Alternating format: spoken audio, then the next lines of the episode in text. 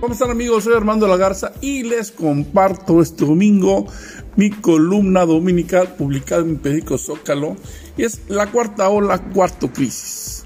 Bueno, la cuarta ola de contagios a causa de la pandemia ha traído consigo una cuarta ola de crisis económica haciendo estragos en el sector empresarial, comercial y que no ve salida a corto plazo. La crisis de enero se vio fortalecida con la sanitaria, provocando un desplome de al menos un 50% en relación al mes de noviembre. No lo comparamos con diciembre, ya por ser un mes explosivo económicamente, por supuesto. Bueno, complicado para el sector hotelero, que pasó de tener el mejor mes en dos años durante diciembre del 2021 a un enero 2022, el cual se ve complicado hasta para pagar la nómina. En el caso de los restauranteros, se complica aún más derivado de las bajas ventas, el aumento en los insumos y el consumo de energía eléctrica al alza. Probablemente provocará despidos si no se compone la situación económica a principios de febrero. a dos años de la pandemia, la verdad es que la gente se ha vuelto cuidadosa, esto en la sociedad como en el sector productivo, saben perfectamente bien que puede haber despidos y que el cierre de negocios por quiebra siempre es probable. Que los gobiernos no van a apoyar económicamente, ya todos lo sabemos, simplemente porque no pueden estar en quiebra. Bueno, los estados de la República tendrán un 2022 sumamente crítico. Los recursos presupuestales, la baja captación de impuestos debido a la pandemia y los altos costos que se han derivado de las necesidades médicas de la población, bueno, esto los ha puesto en jaque. Esto obviamente se verá reflejado en los programas sociales, campañas promocionales, obras y todo aquello que requiera recursos públicos. En pocas palabras, amigos, no hay dinero más que para lo urgentemente necesario.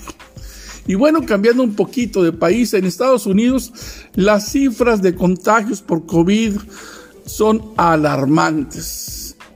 Fíjense, el 3 de enero tuvo un pico de 1.018.582 contagios, es decir, más de un millón, fíjense, en un solo día.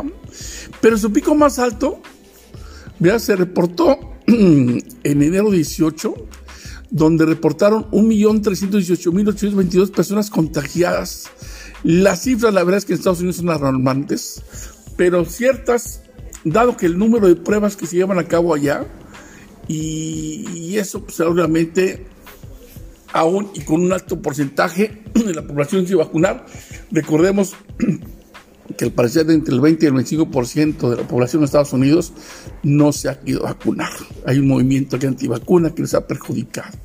Bueno, en México la cifra más alta según la estadística de Reuters se da el día 19 de enero con 60.552 contagios, cantidad la verdad irrisoria, pues el sector salud no lleva a cabo ni el 20% de los casos que acuden al sector salud. Y eso habrá que sumarle que en el triaje, o sea, cuando tú llegas ahí a una clínica, Roja, hospital, sector salud, te dicen guárdate en tu casa una semana, aunque tengas gripe, porque la verdad es que no tienen eh, pruebas disponibles. Y a eso le sumas que las incapacidades digitales que otorga el sector salud, es decir, el seguro social, donde no te revisan o, dictaminan físicamente.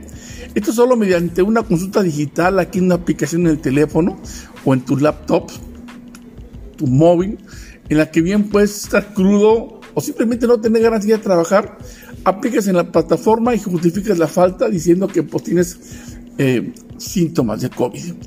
Y aunque no te paga la incapacidad ni el patrón, mucho menos el, el seguro social, pues justificas la falta. Bueno, amigos, qué dura controversia se ha dado con la compra de la refinería Deer Park, ubicada precisamente en la ciudad del mismo nombre, en el condado de Harris. Esto tras la compra que hizo el gobierno de la 4T.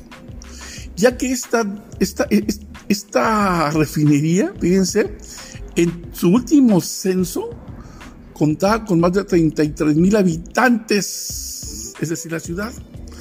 La controversia se ha debido a que especialistas financieros petroleros la han considerado como que Shell mató vivo en viernes, como decimos los mexicanos, como tienes un golpe de suerte.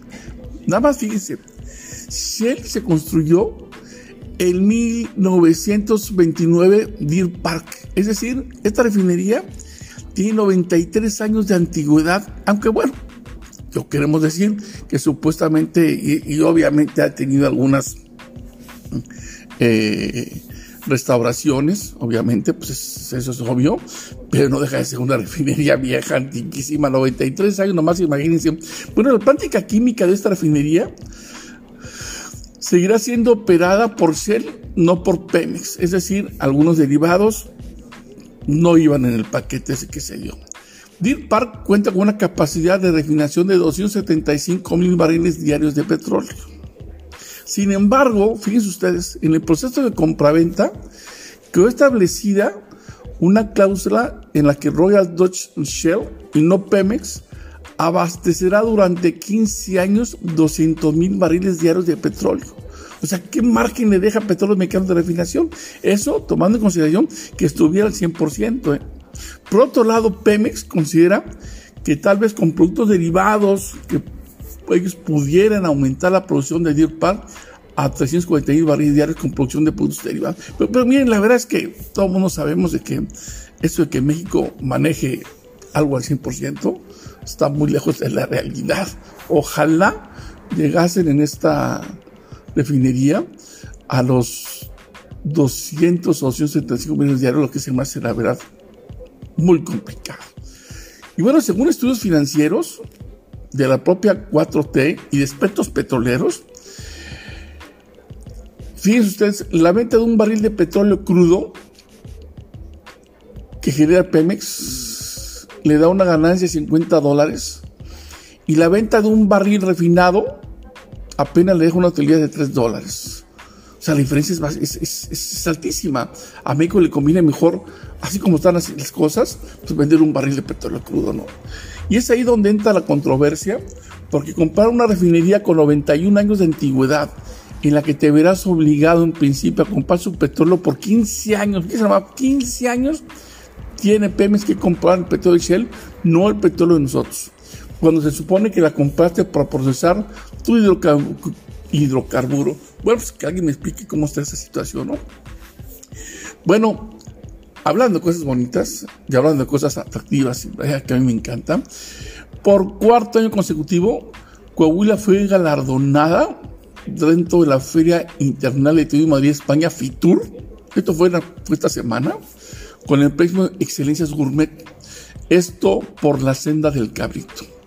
Por causas de fuerza mayor, la verdad es que la secretaria de Turismo, Ausena Ramos, eh, el chef Juan Ramón Cárdenas, y un servidor, pues no nos fue posible recogerlo personalmente. Bueno, yo iba como medio de comunicación especializado y tuvo a bien hacerlo Emanuel Rey, quien es director de Relaciones Internacionales de la Secretaría de Turismo Federal, y estuvo presente pues, Miguel Turuco Marqués, secretario de Turismo en México, quien mostró su algarabía hacia nuestro estado y hacia nuestro país. Quiero recordar que en este mismo evento se le dio una distinción al gobierno de México por sus políticas públicas en materia de turismo. Recordemos que México no cerró sus fronteras durante la pandemia y nunca las ha cerrado.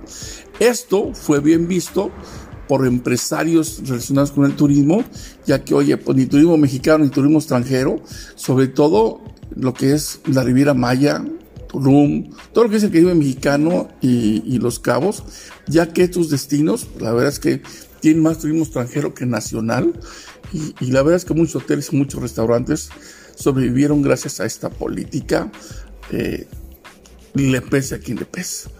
Estos galardones de excelencias se han convertido en un referente en el ámbito del turismo y la gastronomía en Iberoamérica.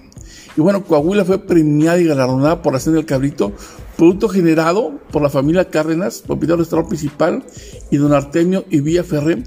Si ustedes han visto eh, Las Crónicas del Taco, en su segunda temporada, en el capítulo 3, hace precisamente referencia sobre la cena del cabrito, nuestro amigo chef Juan Ramón Carnes. Véanlo, la verdad es que vale la pena. Las dos temporadas, la verdad, y todos los capítulos, ¿no?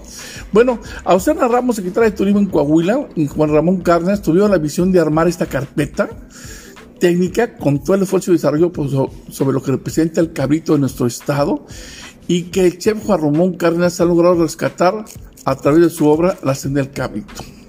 Bueno, la verdad es que nos dio mucho gusto ver cómo el gobernador Miguel Ángel Riquelme mostró algarabía al postear en su cuenta de Twitter esta gran distinción que se otorga en España en la Feria Internacional de Turismo por el Grupo Excelencias para con nuestro estado. Bueno, Coahuila ha venido luciendo sus productos en foros internacionales. Coahuila tiene en este momento, fíjense ustedes, una gran oportunidad para atraer el mercado español y europeo, dado que Aeroméxico actualmente tiene establecido un vuelo directo Monterrey-Madrid, lo que ubica el estado con excelente conectividad aérea con el continente. Ya si no la aprovechamos, la verdad es que pues, andamos viendo para otro lado. Amigos, soy Armando de la Garza, ahí está mi columna Agenda Abierta, publicada hoy domingo 23 de enero de 2022 en nuestro gran querido periódico Zócalo. Un abrazo por todos ustedes, Armando de la Garza.